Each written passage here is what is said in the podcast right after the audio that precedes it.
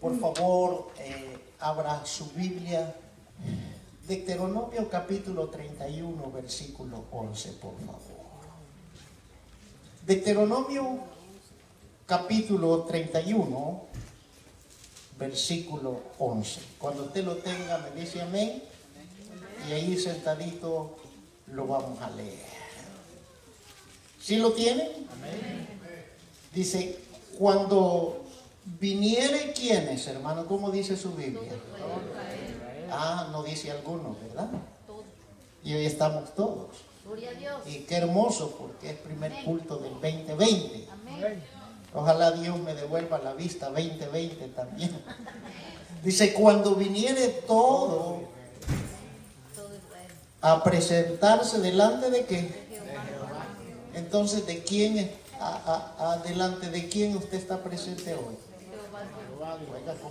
Ahora, imagínense un momentito, pensemos, hermano, en nuestra lógica, cómo Dios nos mira y cómo Él se siente ahorita.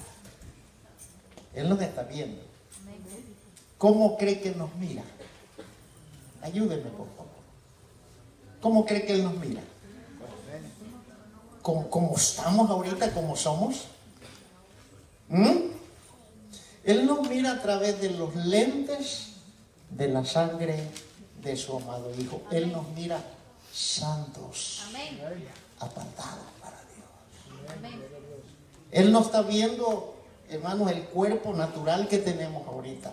Él mira el sello de su Santo Espíritu como propiedad y pertenencia exclusiva de Él. Él no lo mira a usted con ese arreglo hermoso que hoy trae, con todos sus atuendos, con todo su arreglo facial, con todo. Es más, Él no le mira el celular que usted tiene escondido texteando ahí a ocultas. Él mira la santidad de su Hijo en esta iglesia. Dice, a presentarse delante de Jehová tu Dios en el lugar que Él y este es el lugar que Él ha escogido. Este es el lugar que Él escogió para usted. Lo plantó para que usted eche raíces, pero raíces que busquen las corrientes de agua viva. Él no lo trajo aquí para desplantarlo. Él lo trajo para plantarlo. yo recuerdo, hermano, que hace algunos años allá en mi país, ah, yo compré una gran cantidad de un arbolito, yo creo que tiene el mismo nombre, aquí allá le llamamos croto es un árbol que da una hoja algo grande de colores. Y la sembré a toda la, orilla del frente de la casa. Y mi idea que eso creciera y cuando estuviera en su época, ver la hermosura de todos esos colores. Incluso le pagué a alguien para que fuera a plantarlo, porque yo para eso Dicen por ahí que hay que tener buena mano, yo de eso no sé nada, hermano, pero yo para la, cosa de las plantas no, no, eh, no sé por qué, pero no, no, no sirvo para eso, no sé por qué. Y bien bonito, y yo contento y gozaba cada mañana que me levantaba, contemplaba más las plantitas que a mi mujer. Era aquella hermosura y me los imaginaba florecientes, crecidos. Bueno, ya tiene la idea. Pero a su vez teníamos un perrito muy, muy querido. ¿Y va a creer que el perrito un día que me levanto todas las plantas arrancadas? El perro las había arrancado todas. yo bien enojado, hermano. Bien enojado. No solo por lo que había gastado, sino que porque se me derrumbó la hermosura de aquellas plantas ya plantadas. Lo que quiero, la analogía que quiero sacar de esa experiencia personal, que lo único que nos desplanta es el enemigo, el mundo y la carne. Lo único que nos desplanta del propósito de Dios son esas tres cosas. Entonces Él ha escogido este lugar para plantarnos. Ahora bien, ¿qué vamos a hacer en el lugar que Él escoge? Dice, leerás esta ley delante de todo Israel a oídos de... O sea, aquí ya no está hablando para que oigan los que están atrás, los que están al frente o a los lados. No, para que yo oiga. Hoy podemos entender mejor lo que dice Apocalipsis. Que el que tiene oídos oiga lo que el Espíritu dice a la iglesia. Entonces Dios en su propósito divino y en su intenso amor, Él escoge lugares donde tú y yo vamos a estar para echar raíces y que esas raíces busquen las corrientes de agua para alimentarnos. Ese es el propósito. Ahora bien, yo quiero hablar esta mañana con la ayuda del Señor, hermanos, la bendición de congregarnos. Hay una bendición que la iglesia obtiene cuando decide congregarse como debe de ser. Obviamente cada uno de nosotros es libre como lo quiere hacer, pero hay, querido hermano, normas bíblicas acerca del propósito para congregarnos. Y cuando nosotros andamos en ese propósito, obtenemos esa bendición que a veces desconocemos por miles de razones. Por eso es que el propósito de esta plática que el Espíritu Santo a través de su palabra quiere tener con todos y cada uno de nosotros, hermano, es darnos aliento, es infundirnos nuevos ánimos. Eso no, es otra cosa que alentarnos. Y tráigase la figura cuando usted enciende, bueno, aquí no como todo es eléctrico o de gas, ¿verdad? Pero cuando encendíamos un, pequeño fuego con hojas secas y ramitas secas y poníamos ahí la chispa, la lumbre y de repente venía una ventisca, hermano, y aquella llamita, ya, ya, ¿qué es lo que hacíamos? ¿Sí o no? O agarrábamos algo, ¿verdad? Y volvíamos a avivar esa llamita. Aquel soplo que salía de nuestra boca, hermano, intensivaba la llama y la llama volvía a resurgir. Aunque pensamos que por un momento se iba a apagar, pero nuestro soplo le dio vida a aquella llama. Y ese es el propósito, darnos aliento. Mire, si usted le hace una técnica muy común,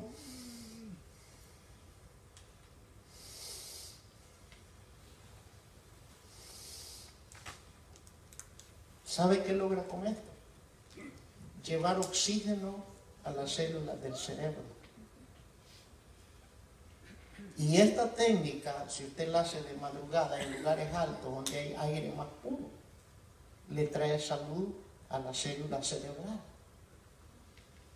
Y no solamente eso, sino que lo libera de la tensión y del estrés. Un simple ejercicio. Nos da aliento. El Espíritu Santo, como nos conoce, hoy quiere darnos aliento. Y a su vez, que cada uno de nosotros consideremos nuestro esfuerzo para congregarnos. Llevarnos, hermanos, a profundizar de una manera interna y que cada uno de una manera personal y voluntaria diga, ¿qué esfuerzo estoy haciendo yo para congregar? ¿Qué es lo que me está impidiendo o que me impidió durante todo el año anterior de dejar de congregarme y habituarme a un estilo de congregarme como yo quiero o como yo puedo, no como el Señor dice? A la vez que nos da aliento, nos lleva a una, a un, a, una, a qué digo, examen personal Déjeme decirle que la palabra congregar, cuando yo la analizo en el original hebreo y griego y veo la amplitud hermano, y la riqueza del significado en el hebreo significa, número uno, fiesta. Gloria a Dios. O sea que hoy estamos de fiesta con Jesús. Amén. ¿Cuántos dicen amén? ¿Cuántos Amén. Señor? ¿Cuántos pueden glorificar de que el. Señor nos ha congregado para una fiesta? ¿Y qué pasa en una fiesta?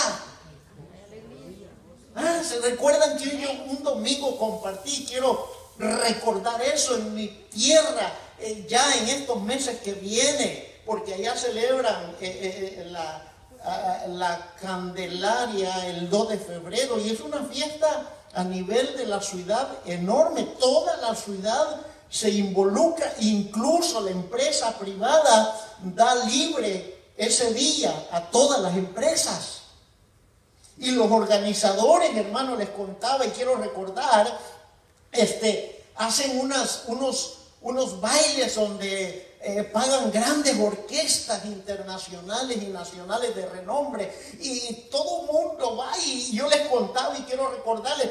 Y yo recuerdo que hacíamos una grande fila solo para comprar el ticket de entrada que había que pagar para qué? Para terminar cansados, con dolor de rodillas, todo mareado, todo desvelado, pero había fiesta. Yo recuerdo, hermano, que en la columna de gente, cuando íbamos, se oían aquellas grandes cumbias y todo el mundo cantando al unísono y moviendo, hagan una cola, hagan una cola. Y todo el mundo, en el mundo. Pero la palabra congregar, el primer significado en el hebreo es fiesta. ¿Cuántos quieren hacer fiesta con Jesús hoy? Estamos de fiesta. No es día de tristeza ni dolor, sino de fiesta. Y si vamos a llorar, que sea de regocijo, de contento. ¿A cuántos han tenido una crisis nerviosa de risa por una buena noticia? Aunque, aunque usted pare de reír, no puede. Y se tira hasta el estómago, le duele. Nos ha pasado, querido hermano.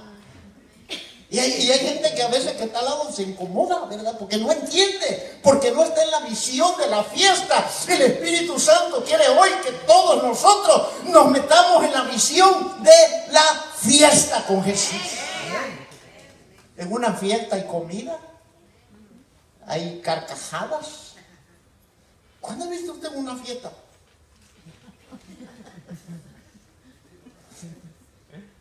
Una fiesta, hay alegría, hay gozo, hay regalos. El otro significado, hermano, es juntar. El otro significado es llamar y es acercar. Y en el griego significa reunir hospitalariamente. Dígale al que está a su lado, bienvenido a este lugar. Dígale, hermano. Dígale, dele la mano. Dele bienvenido a este lugar. Porque el Señor nos ha reunido para que seamos hospitalarios. Yo no sé, y al final le voy a preguntar a la hermana Alicia, mi querido hermano, cómo se sintieron al final aquí. Les voy a pedir que sean sinceros. Si vieron hermanitos un poco allí mero amargadillos, hermano. Hermana Alicia, cuando vengan piñas, ahí me manda para regalarle esas caras. Reunir hospitalariamente. Y oiga, y este significado denota unión con o junto a. Entonces, hoy cada uno de nosotros estamos unidos y junto a nuestro semejante. Y ese semejante que está a la par, detrás o delante, es la imagen perfecta de nuestro Señor Jesucristo. Dile el que está a tu lado en ti, se vea la gloria de Dios. Dígaselo. En ti miro la gloria de Dios. ¿Ah? Y la aplicación que se da a este significado, hermano, es calidad de completo. Gloria a Dios. ¡Uh! Aleluya. Calidad de completo. Pero pastor, ¿cómo puede decir si mire, la esposa puede decir si mire, tengo años de estar orando por mi marido y más malo está? Pues si va a seguir malo porque el corazón no tiene malo. Hasta que Cristo entre en su corazón. Así es, amén. O el marido puede decir, mira, pero mi mujer no quiere. Entrégasela al Señor y déle que le dé una susandarita y vas a ver si no va a venir. Que los hijos dejen. Pero si está Cristo, estamos completos. Amén. Qué hermoso canto, si te tengo a ti, lo tengo todo. Amén. Ahora bien, ¿por qué el significado en, en griego de congregar quiere decir calidad de completo? Vamos a ver los doctores de la ley, algunos que levanten la mano. ¿Dónde están los licenciados? Sí, aquí estoy y me va a sacar su licencia de conducir.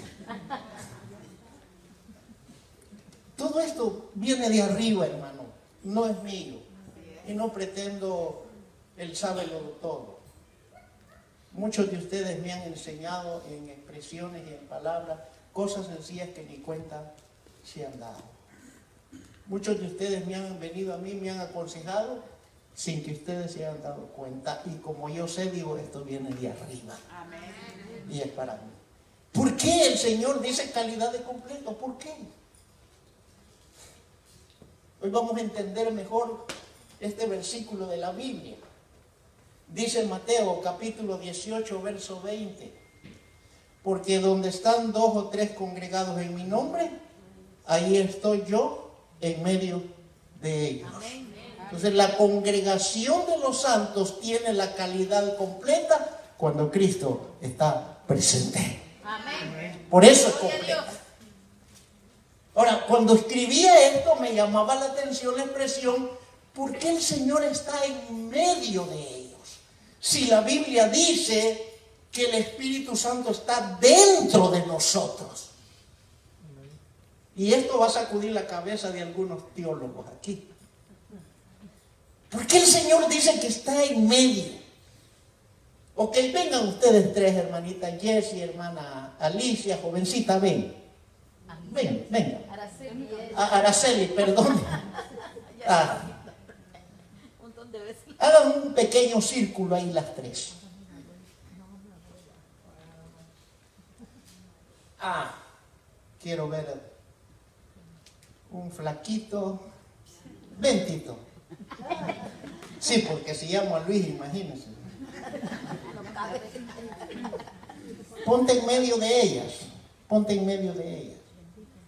Dice la Biblia que el Espíritu Santo está dentro, ¿sí o no? Amén. Que somos templo y morada. Amén. ¿Cómo es posible que si está dentro puede estar en medio de tres?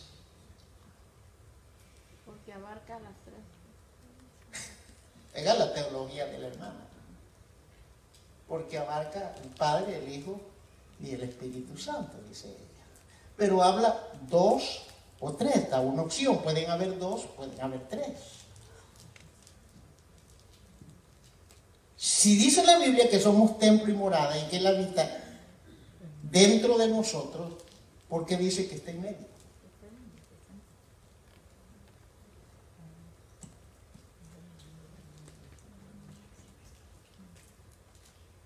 Piense un poquito. Y aquí no nos vamos hasta que resolvamos esto. Y mira, hasta que no me den una respuesta, no nos vamos. Porque Dios está en todo lugar. Dios está en todo lugar. Tiene razón, hermano. ¿Por qué? Porque están de acuerdo en lo que piden. Es válido, lo que han dicho es válido. ¿Pero por qué? Porque los tres están de acuerdo. ¿Y los tres están de acuerdo? Vamos a ver. ¿Qué parte del pollo te gusta más a ti? La pierna. ¿Qué parte del pollo? Di otra cosa que no sea. Ah, dice el muslo. Muslo y la pierna son diferentes, ¿verdad? Están juntas, pero son diferentes. ¿Qué parte del pollo te gusta más a ti? El ala. ¿Le gusta volar? ¿Están de acuerdo? Y el pollo lo cocinó la pastora con papas, con zanahoria, con juguito. ¿Verdad? Y un arrocito hondureño con pollo y vegetales. ¿Ah? Y de entrada un, un, un menudito. De entrada un menudito. Y de postre una gelatina de la hermana Fabiola. ¿Están de acuerdo? ¿A que no están de acuerdo? Pero es un mismo cuerpo. Es válido, es un mismo cuerpo. Hay diferencias, pero es el mismo cuerpo, la iglesia. Pero aunque sea el mismo cuerpo, no piensan iguales. Y esa es la razón, gracias hermana, y esa es la razón por qué Él está en medio de esos dos o tres para unificar y derribar las diferencias de cada uno. Gloria a Dios. ¿Sí la agarró? Amén. Déjeme comprobárselo. Primera de Corintios capítulo 1, verso 10. Oiga bien lo que dice. Primera de Corintios 1, 10. Os ruego pues, hermanos, por el nombre de nuestro Señor Jesucristo, que habléis todos una misma. No estaban de acuerdo. Es el mismo cuerpo, pero no estaban de acuerdo. Imagínense que a, Jessica le hubieran dado la colita del pollo. ¿Por qué no me dieron la ala? Ya saben, la pastora y el pastor que no me gusta más que la ala. Y se la dieron a aquel. Yo la voy a, la voy a quitar a aquel. ¿Sucede esas cosas o no? Y es el mismo cuerpo. Pero hay diferentes corrientes de pensamiento. Hay diferentes posturas. Y eso si no se sabe manejar bajo la voluntad soberana del Señor, provoca desacuerdo y conflictos de contienda. Y por eso Él que está en medio, para que un solo cuerpo unidos a Cristo, seamos de una misma mente, de un mismo corazón, para que no hayan divisiones, sino que estemos perfectamente unidos en una misma mente y en un mismo parecer. Por eso Él está en medio.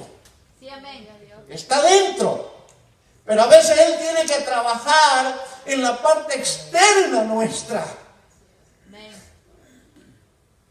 Diferencias seguirán habiendo, querido hermano. Amén. A mi esposa le han dicho, "Ay, la comida de los salvoreños a mí no me gusta. Y no se lo han dicho con gracia, hermano. Diferencias. Pero ¿qué tal si la pastora, a mí la comida de bla, bla, bla no me gusta? Ya, ya con sed de, de- de venganza, ¿verdad? División y conflicto.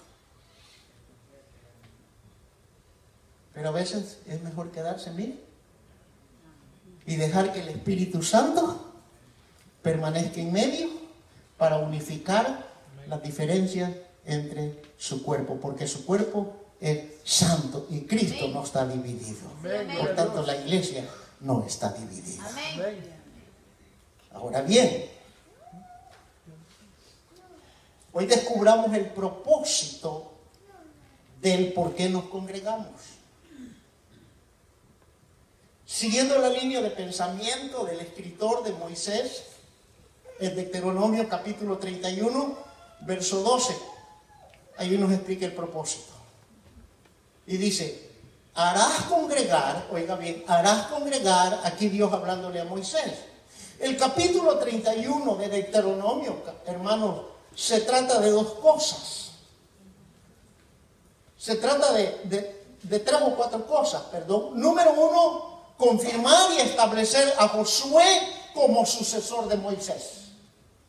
Número dos, para que el pueblo leyera la ley cada siete años, para recordarles. Y número tres, para advertirle a Moisés y a Josué y profetizarles que el pueblo, a pesar de haber visto maravillas en el desierto, Dios les predice, hermanos, la rebeldía misma de Israel. Por eso ese es el propósito del capítulo 31 del libro del Deuteronomio y por eso lo escribió Moisés.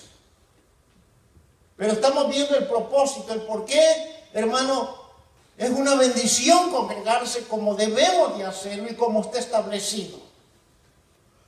Por eso es que el escritor a los hebreos en el capítulo 10, verso 25, es algo que usted conoce, trajo una recomendación a toda congregación mientras Cristo no venga. Él dijo, por favor, no dejen de congregarse, porque al hacerlo se les va a volver costumbre.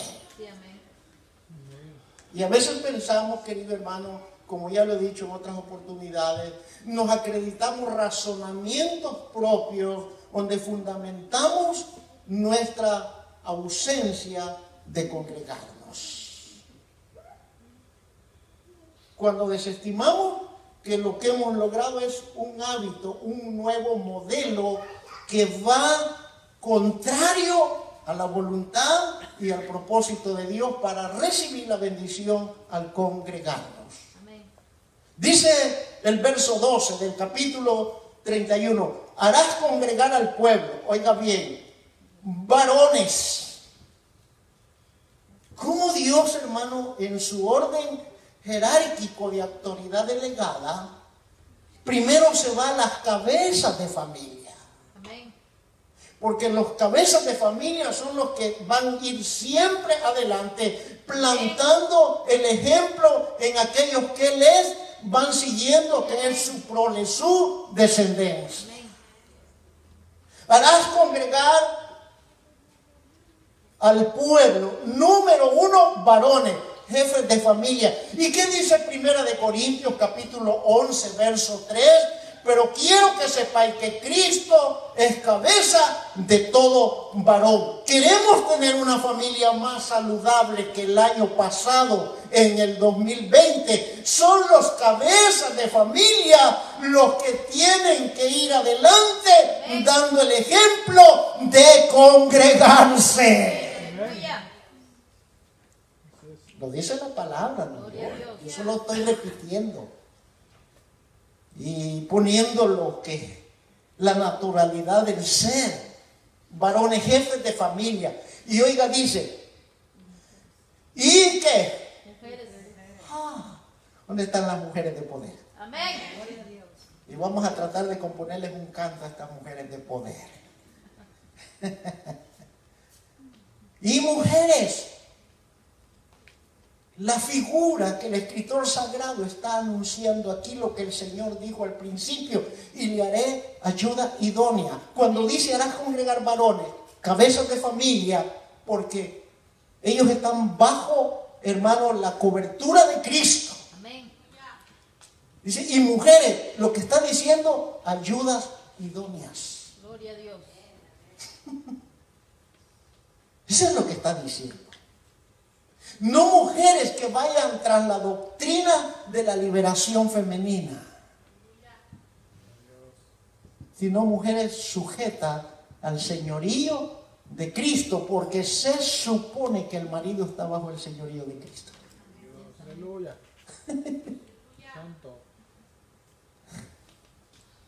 Ahora bien, ¿cómo deben de ser estas ayudas idóneas?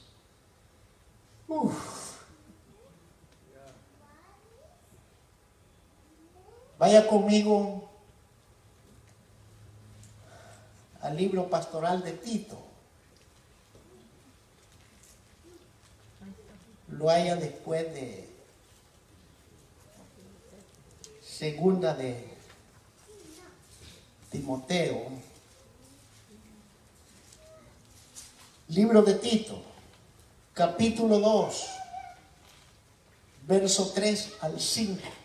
¿Cómo debe de ser esta ayuda idónea? Dios llama a varones, jefes de familia y mujeres, ayudas idóneas. ¿Cómo deben de ser estas ayudas idóneas? Tito capítulo 2, verso 3 al 5 dice, las ancianas no se está refiriendo al término de edad, Se está refiriendo al término de crecimiento, conocimiento y madurez en la palabra espiritual. Y las ancianas, asimismo, dice, sean re, ¿qué? reverentes en su porte.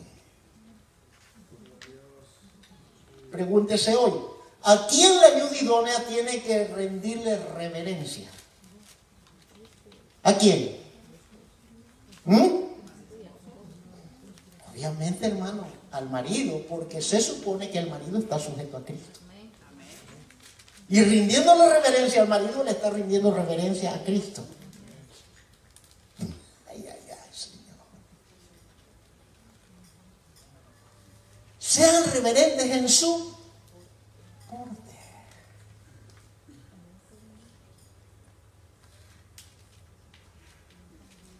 A mí no me digas nada, marido. Yo me puedo vestir como yo quiera. Al fin es mi cuerpo y, que, y para eso trabajo. Yo me compro lo que quiero. ¿Será reverencia? Yo no tengo que pedirte permiso a ti donde voy ni a quién no vengo a venir. Al fin y al cabo no ando haciendo nada malo. Con mis amigas voy a tomarme un café.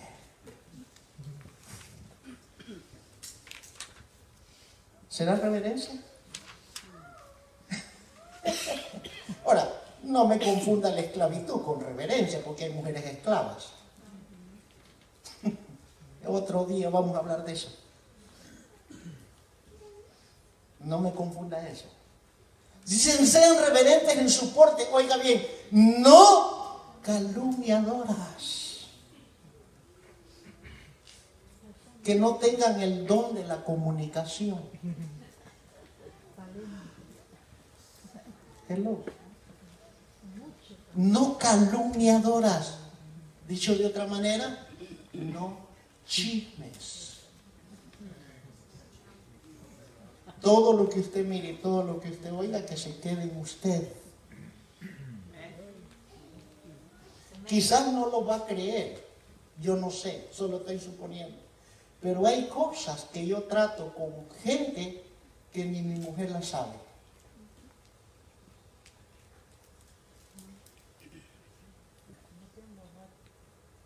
Y esto lo aprendí de quien fuera mi primer pastor, quien yo puedo decir, quien en gloria lo tenga, Julio Marroquín, que murió la segunda semana de diciembre. Ese pastor me enseñó esto sin decírmelo, usted tiene que hacer esto, solo lo vi en él. Un hombre culto, un, un hombre muy discreto en las cosas que yo traté con él a nivel de matrimonio. Y alabo que él se fue con Cristo. Y mire qué bendición hoy su esposa tomó el lugar y ella sigue pastoreando esa iglesia allá en mi país. Mujer de valor. Dice, no calumniadora. ¡Ja! No esclavas del vino. Un vinito para fin de año y Navidad no es malo. Sí, sí, no es malo. Yo- Eh, Hermano, no se asuste por esas botellitas que hay en, la- su caja. Yo cuando las vi, hermana Alicia, no las quería agarrar. Yo le eché el ojo, y, pero la hermana, la hermana me cachó y me, me llamó de, estoy mirando esto, pastor. ¿Qué me está regalando la hermana? Sí, porque yo vengo de ese mundo. Pero no, gracias a Dios, es un jugo delicioso de manzana con soda. Ayer le dije a mi esposa, pruébala tú primero. Por eso viene alegre hoy al culto.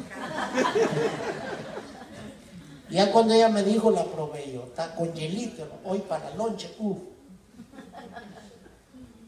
No esclavas del vino. Y oiga, ¿qué dice? Maestras del bien. Amén.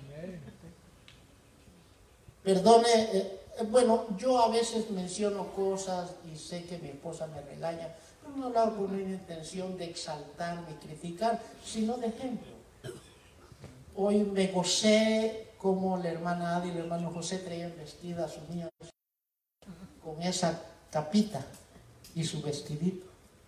Yo siempre quise tener una niña para vestirla con vestidos así, paletoneado, rizado. Pero lamentablemente la ha entrado en los hogares de las mujeres cristianas. Sus niñas de 3, 2, un añito, cuatro años, las visten tan apretadas. Y hay mamá cristiana que se visten como sus hijas. Hello. Hello. Y no se dan las grandes arrugas que tienen al frente. Ya no se sabe si es mamá o hija o hermana.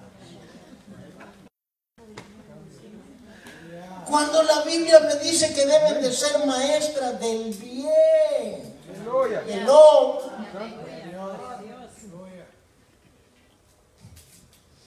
Y sigue diciendo, verso 4, que enseñen a las mujeres jóvenes a amar a sus maridos y a sus hijos.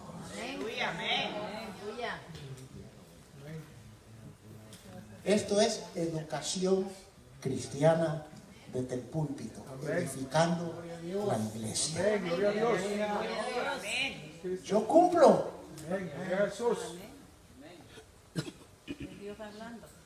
Yo cumplo. Y hasta llega mi tarea. Ayudas idóneas. Y hoy vaya a Primera de Timoteo, capítulo 2, versos 9 y 10. Primera de Timoteo, capítulo 2, versos 9 y 10. Está bien, hermano, con adoración, porque yo no sé si voy a terminar este mensaje. Déjeme decirle que Dios en estos días me regaló cuatro mensajes para todo este mes. Y va relacionado y conectado todo. El domingo que viene, si con ayuda de Dios si Él me permite, vamos a hablar acerca de razones que nos desmotivan a congregarnos. Y son razones bíblicas, hermano. Y el tercer domingo, con la ayuda de Dios, vamos a hablar los riesgos de quedarnos en el estado intermedio al dejar de congregarnos. Tome nota. Primera de Timoteo, capítulo 2, versos 9 y 10 dice, Asimismo, que las mujeres se atrevían de ropa que ¿Qué dice su Biblia?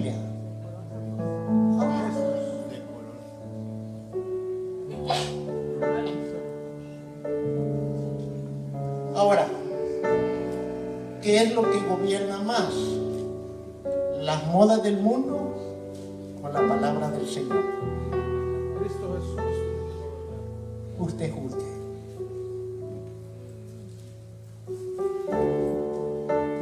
Ayudas idóneas.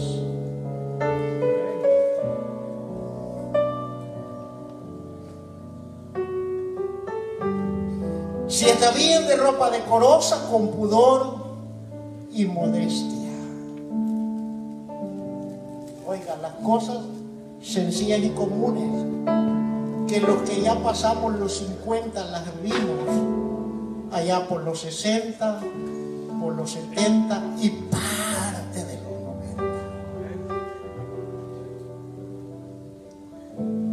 Yo les he dicho y recuerdo, le decía a mi esposa cuando era eh, mi novia en promesa de usted a mí me va a respetar hasta en la manera de vestirse y de sentarse.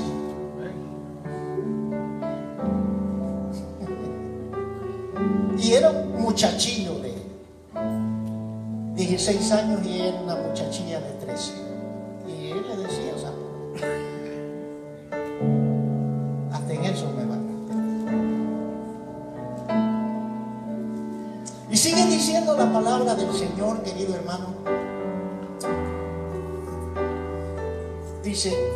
Verso 10, sino con buenas obras, como corresponde a mujeres que profesan piedad. La palabra piedad se traduce santidad. Así que si a usted le dicen, usted es cristiana, sí, y a todo honren el nombre de Jesús, pero la miran enseñando las tres cuartas partes de su pierna,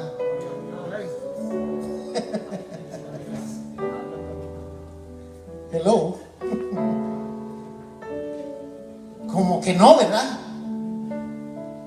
Y eso, por eso el Señor dice, harás congregar varones, mujeres y niños, oiga bien, y niños. Señor, Señor, ¿por qué aparecen los niños? Los niños aparecen como un símbolo de humildad, como un símbolo de sencillez. Mateo capítulo 18, verso 4. Mateo 18, verso 4. Oiga lo que dice la palabra del Señor. Harás congregar varones, mujeres y niños, niños, símbolo de humildad. Mateo 18, 4 dice, así que cualquiera que se humille como este niño es el mayor en el reino de los cielos. Entonces Dios a través de llamar a hombres, mujeres y niños, está hablando de la familia integral.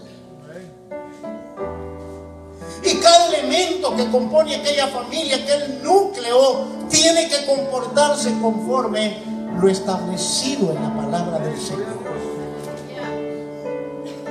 No como yo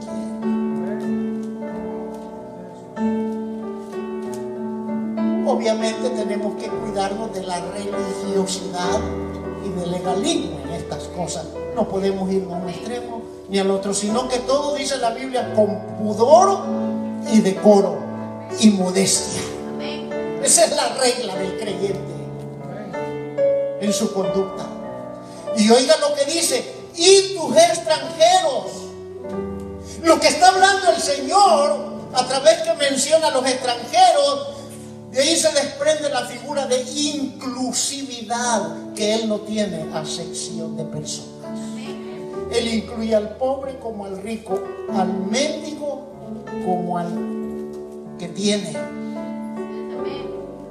al borracho, a la prostituta, al drogadicto, como el que no padece esas cosas.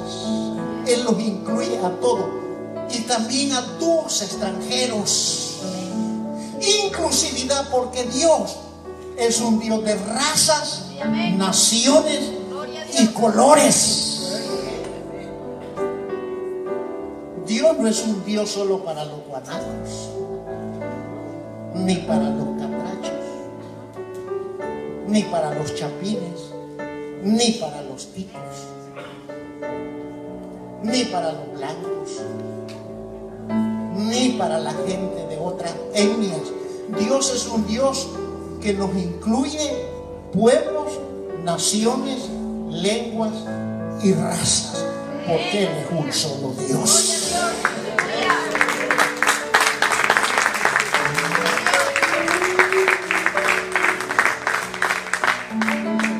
Ahora bien, dice la Biblia, y aquí viene el propósito. Número uno, para que oigan, para que pongan atención. ¿Sabe por qué se han movido las últimas sillas de la parte de la pared esa? ¿Sabe por qué?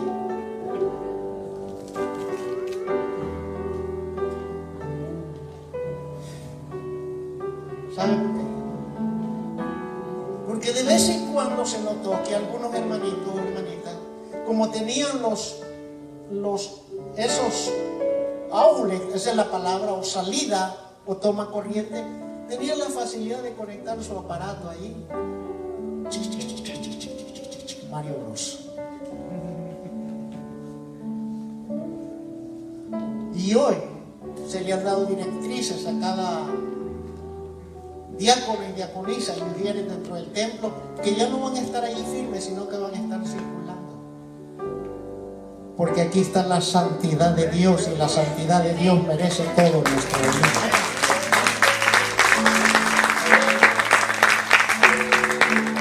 Así es que ese cuchicheo que a veces nos gana, hermano, con el amor y la gracia y la misericordia de Dios, va a desaparecer. Porque hoy vamos a estar atentos. Porque eso es para que oigan, oigan bien y aprendan. No solamente oigan, sino, ok, o ya oyeron, ya se les enseñó, voy a ponerlo en práctica. Para tener el resultado del temor reverente y tema, consagración, reverencia al Señor. Un temor de respeto. Dios está. Y necesita nuestra reverencia. Necesita nuestro respeto. La iglesia, hermano, no se puede tomar como un centro de negocio. Allá te espero en la iglesia y allá cerramos el negocio. Allá te espero en la iglesia y allá tiras tus tarjetitas debajo de la mano. Allá, te- allá, allá voy a vender lo que hago en la casa. No, hermano, yo no le puedo quitar eso. Usted conéctese con los hermanos a través de su teléfono, en sus hogares, vaya y visite. Pero la iglesia no es un centro de negocios. Negocios háganlos afuera. Ni en los entornos de la iglesia. Usted no sea colaborador. Mira, estoy vendiendo. Pruébatelo. Míretelo. No, no, no. Usted vaya a su. El vendedor que vaya a la casa del comprador. Pero la iglesia no es un centro de acuerdos y cierres de negocio. Porque aquí habita la santidad de Dios.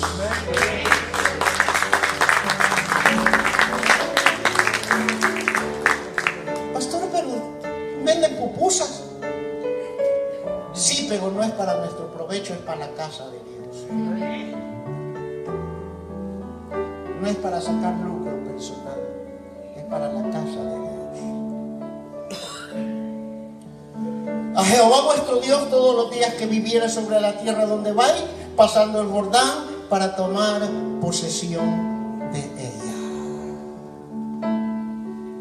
un tan solo versículo y tengo otras dos divisiones, pero rápidamente solo las voy a mencionar, no las voy a discernir con ustedes, porque el tiempo avanza. Y esta es la bendición de congregar.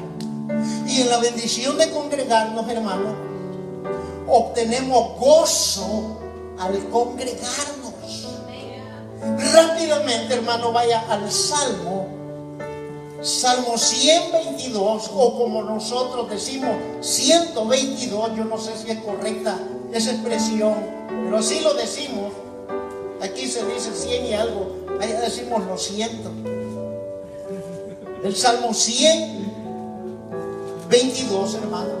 La bendición de congregarnos produce gozo, no lo voy a discernir. Dice el Salmo 122, 1, yo me alegré, oiga, yo me alegré, como debo venir a la casa de Dios.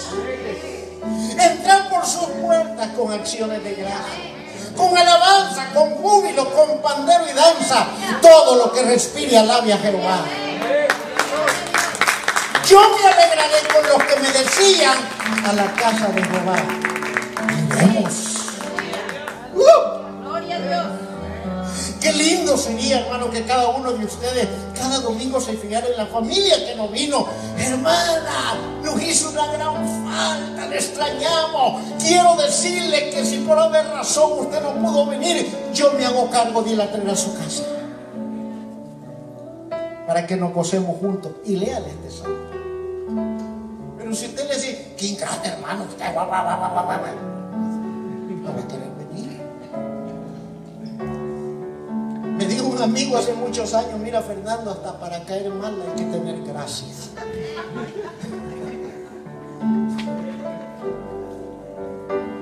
Yo me alegré, yo me alegré. Yo, mire, el 31 pasamos una velada, hermano.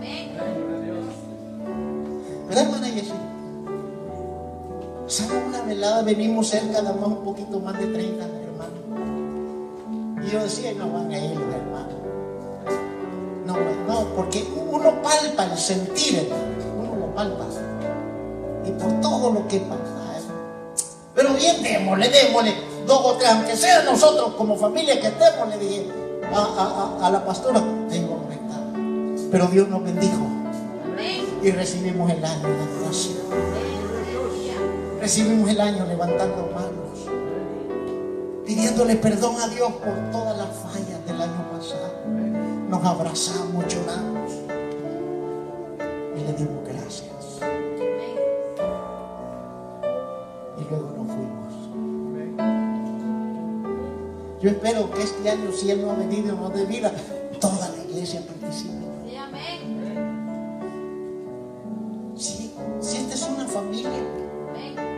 al fin y al cabo aquí estamos en familia.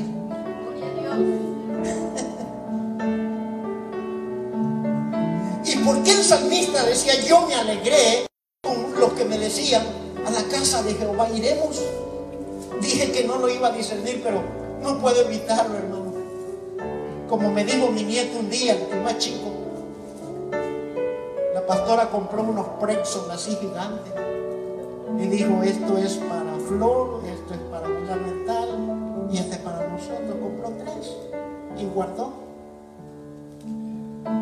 Y el niño dijo que no sé recuerdo, pero le dijo, ven, eh, parte, abre la bolsa y agarra la mitad, cómete la mitad. Pero cuando fuimos a ver, solo al cachito, sí. ¿Y qué pasó? No lo pude resistir, abuelo, me dijo. Yo no puedo resistir. No dejar de decir esto, hermano. Perdóneme. Lo tengo que decir. Dije que no lo iba a discernir. Porque el salmista dijo, yo me alegré con lo que me decían, a la casa de Jehová iremos. Oiga lo que dice el salmista, se responde en el Salmo 27, verso 4, y él dice, yo me voy a alegrar con lo que me digan, con los que me inviten, y me voy a alegrar porque allí voy a demandar a mi Dios y voy a buscar que esté yo en la casa de Jehová todos los días de mi vida. Y al estar en la casa de Jehová voy a procurar, estando allí presente, contemplar la hermosura de Él para entrar en su templo. Aleluya. Y ahí surge la adoración en el espíritu y en verdad. Tercera cosa, la bendición de congregarnos. Porque debe de ser un anhelo en el corazón de la iglesia en general. Salmo, Salmo 84, versículo 10. Oiga lo que dice la palabra de Dios. Porque debe de ser un anhelo la bendición de congregarnos. 84.10 dice la Biblia. Porque es mejor estar en tus teatros un día. Que mil años fuera de ellos. Escogería antes estar a la puerta de la casa de mi Dios que habitar en morada de maldad. No me diga que no le ha pasado, a mí me ha pasado. Cuando yo me quedo en casa y se me olvida que soy el pastor. Y veo esas películas emocionantes de acción que a mí me gustan.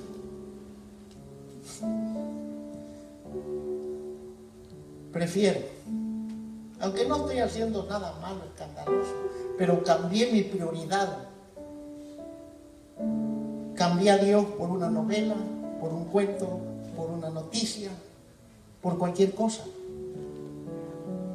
Y perdí el anhelo de estar, aunque sea en la puerta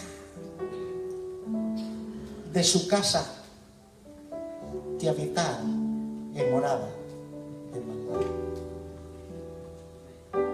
Quizás, hermano, nuestro esfuerzo durante el 2019 no haya sido el mejor. Quizás nos propusimos, quizás hoy sí, hoy me voy a levantar temprano, hoy sí, pero de repente nos ganó. Y nos ha seguido ganando hasta el 31 de diciembre del 2019. Pero sabe en sí, ya para cerrar esto, ¿qué es lo que estamos haciendo al recibir la bendición de congregarnos?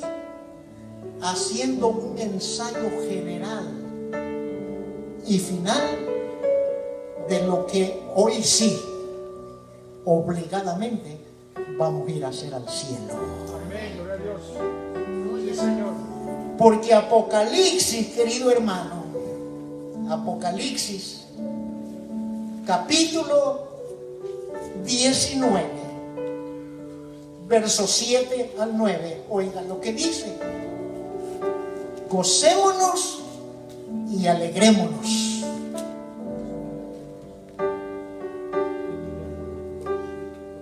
Y démosle gloria porque han llegado las bodas del Cordero y su esposa, que en la iglesia se ha preparado. La pregunta es, ¿cómo usted está tejiendo su vestido de novia? ¿Qué materiales está usando para tejer? ¿Qué tiempo está dedicando? ¿Qué está haciendo para tejer? Mi suegro de 94 años de edad y todavía anda bien parado el viejito. Y yo lo molesto. le- No, yo quiero llegar más que a su edad, pero sonriente, alegre. No necio, empurrado, terco. le. Y le da risa.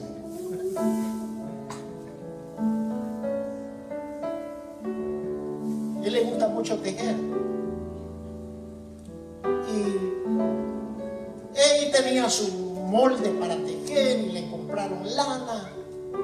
Y un día que llegó a la casa me dice, miren Nando, me tejió un tapetito para que se siente en su carro. Un tapetito. Como es hilo de nalda, es caliente y en buena época. Un tapetito de colores, hecho a mano. Lo que quiero decir, la figura que él se preparó de antemano para darme ese regalo. ¿Qué estás haciendo tú? ¿Qué estoy haciendo yo?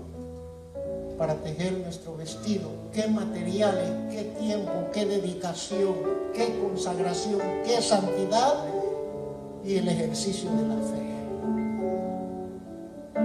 Porque si tu nombre y mi nombre está escrito en el libro de la vida, obligadamente vamos a ir a gozarnos y alegrarnos en él en la boda del Cordero. Y sigue diciendo el escritor, y a ella, a la iglesia, se le ha concedido que se vista de lino fino y lino resplandeciente. ¿Está resplandeciendo nuestro vestido? ¿Es lino fino?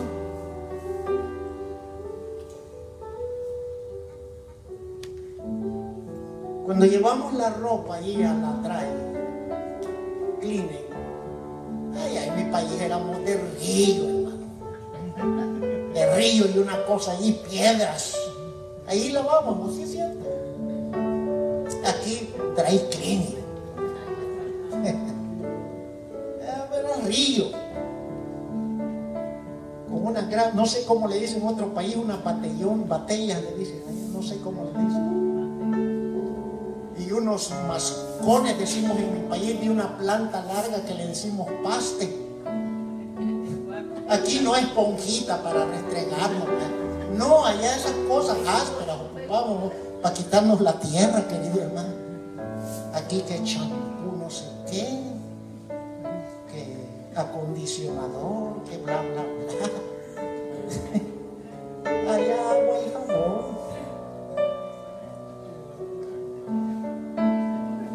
cómo está nuestro vestido de lino.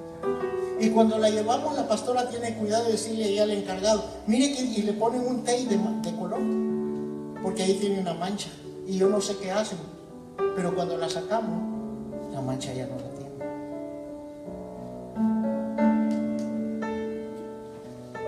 ¿Tiene algunas manchas nuestro vestido? ¿O está blanco y resplandeciente? ¿Cómo lo estamos tejiendo? Porque si nuestro nombre está escrito, estamos obligados a gozarnos y alegrarnos con Él. Ese canto, estamos obligados. Por eso es que este es tiempo de preparación, tiempo de instrucción, tiempo de guianza en el Espíritu para que cuando aquel día llegue, ¡uf! hermoso día, Ponte de pie, hermano.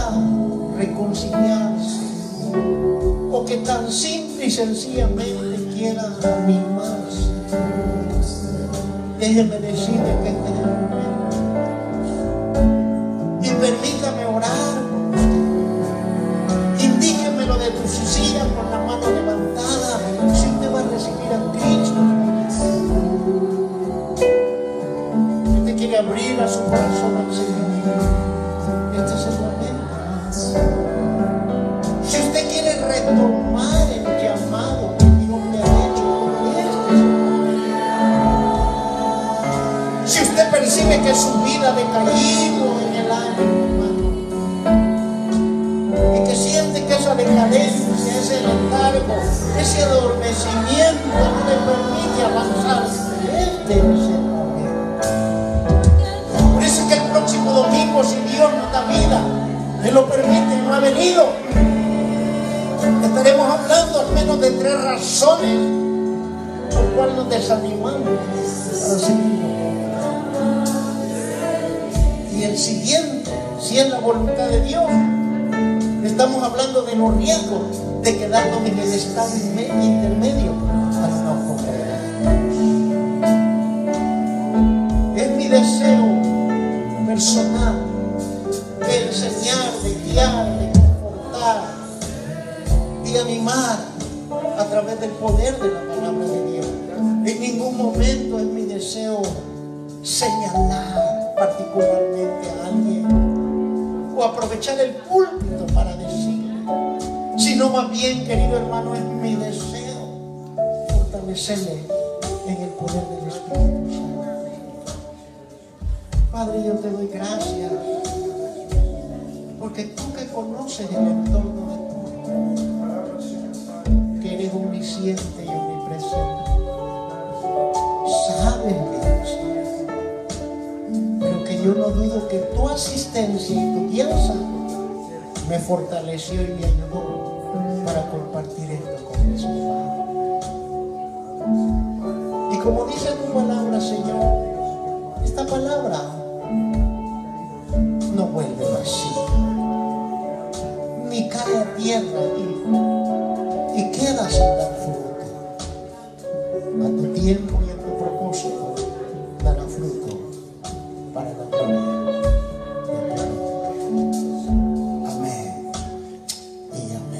tomar asiento.